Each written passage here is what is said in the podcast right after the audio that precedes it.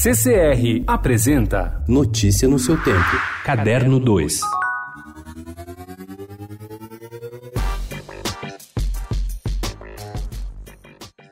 A Biblioteca Nacional é a maior guardiã da história brasileira. Desde sexta, ela está sob a administração de Rafael Nogueira, santista de 36 anos, formado em Filosofia e Direito, professor de estudos clássicos olavista e alinhado às ideias conservadoras dos novos gestores públicos da cultura brasileira. Em entrevista ao Estadão, Nogueira defende o conservadorismo, mas nega que será pautado por questões ideológicas. Ele relativiza a ideia de guerra cultural proposta por Alvim e acusa gestões anteriores em âmbito geral de transformar a cultura em uma arma.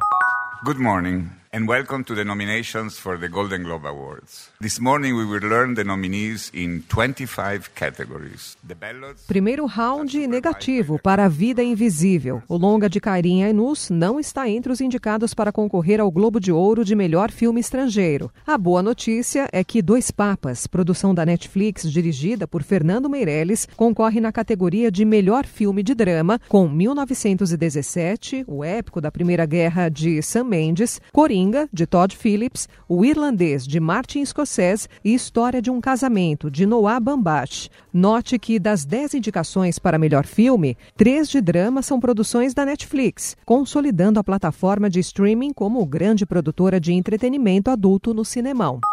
Apertem os cintos, que pode vir tempestade brava, ventos fortes ou uma doce brisa consoladora, mas nunca benevolente. O recado é de Nadia Batella Gottlieb, uma das principais pesquisadoras da obra de Clarice Lispector, no momento em que se abrem as comemorações antecipadas pelo centenário de uma das maiores escritoras brasileiras. Até dezembro do ano que vem, muito vai se falar sobre a autora de A Paixão Segundo GH e A Hora da Estrela.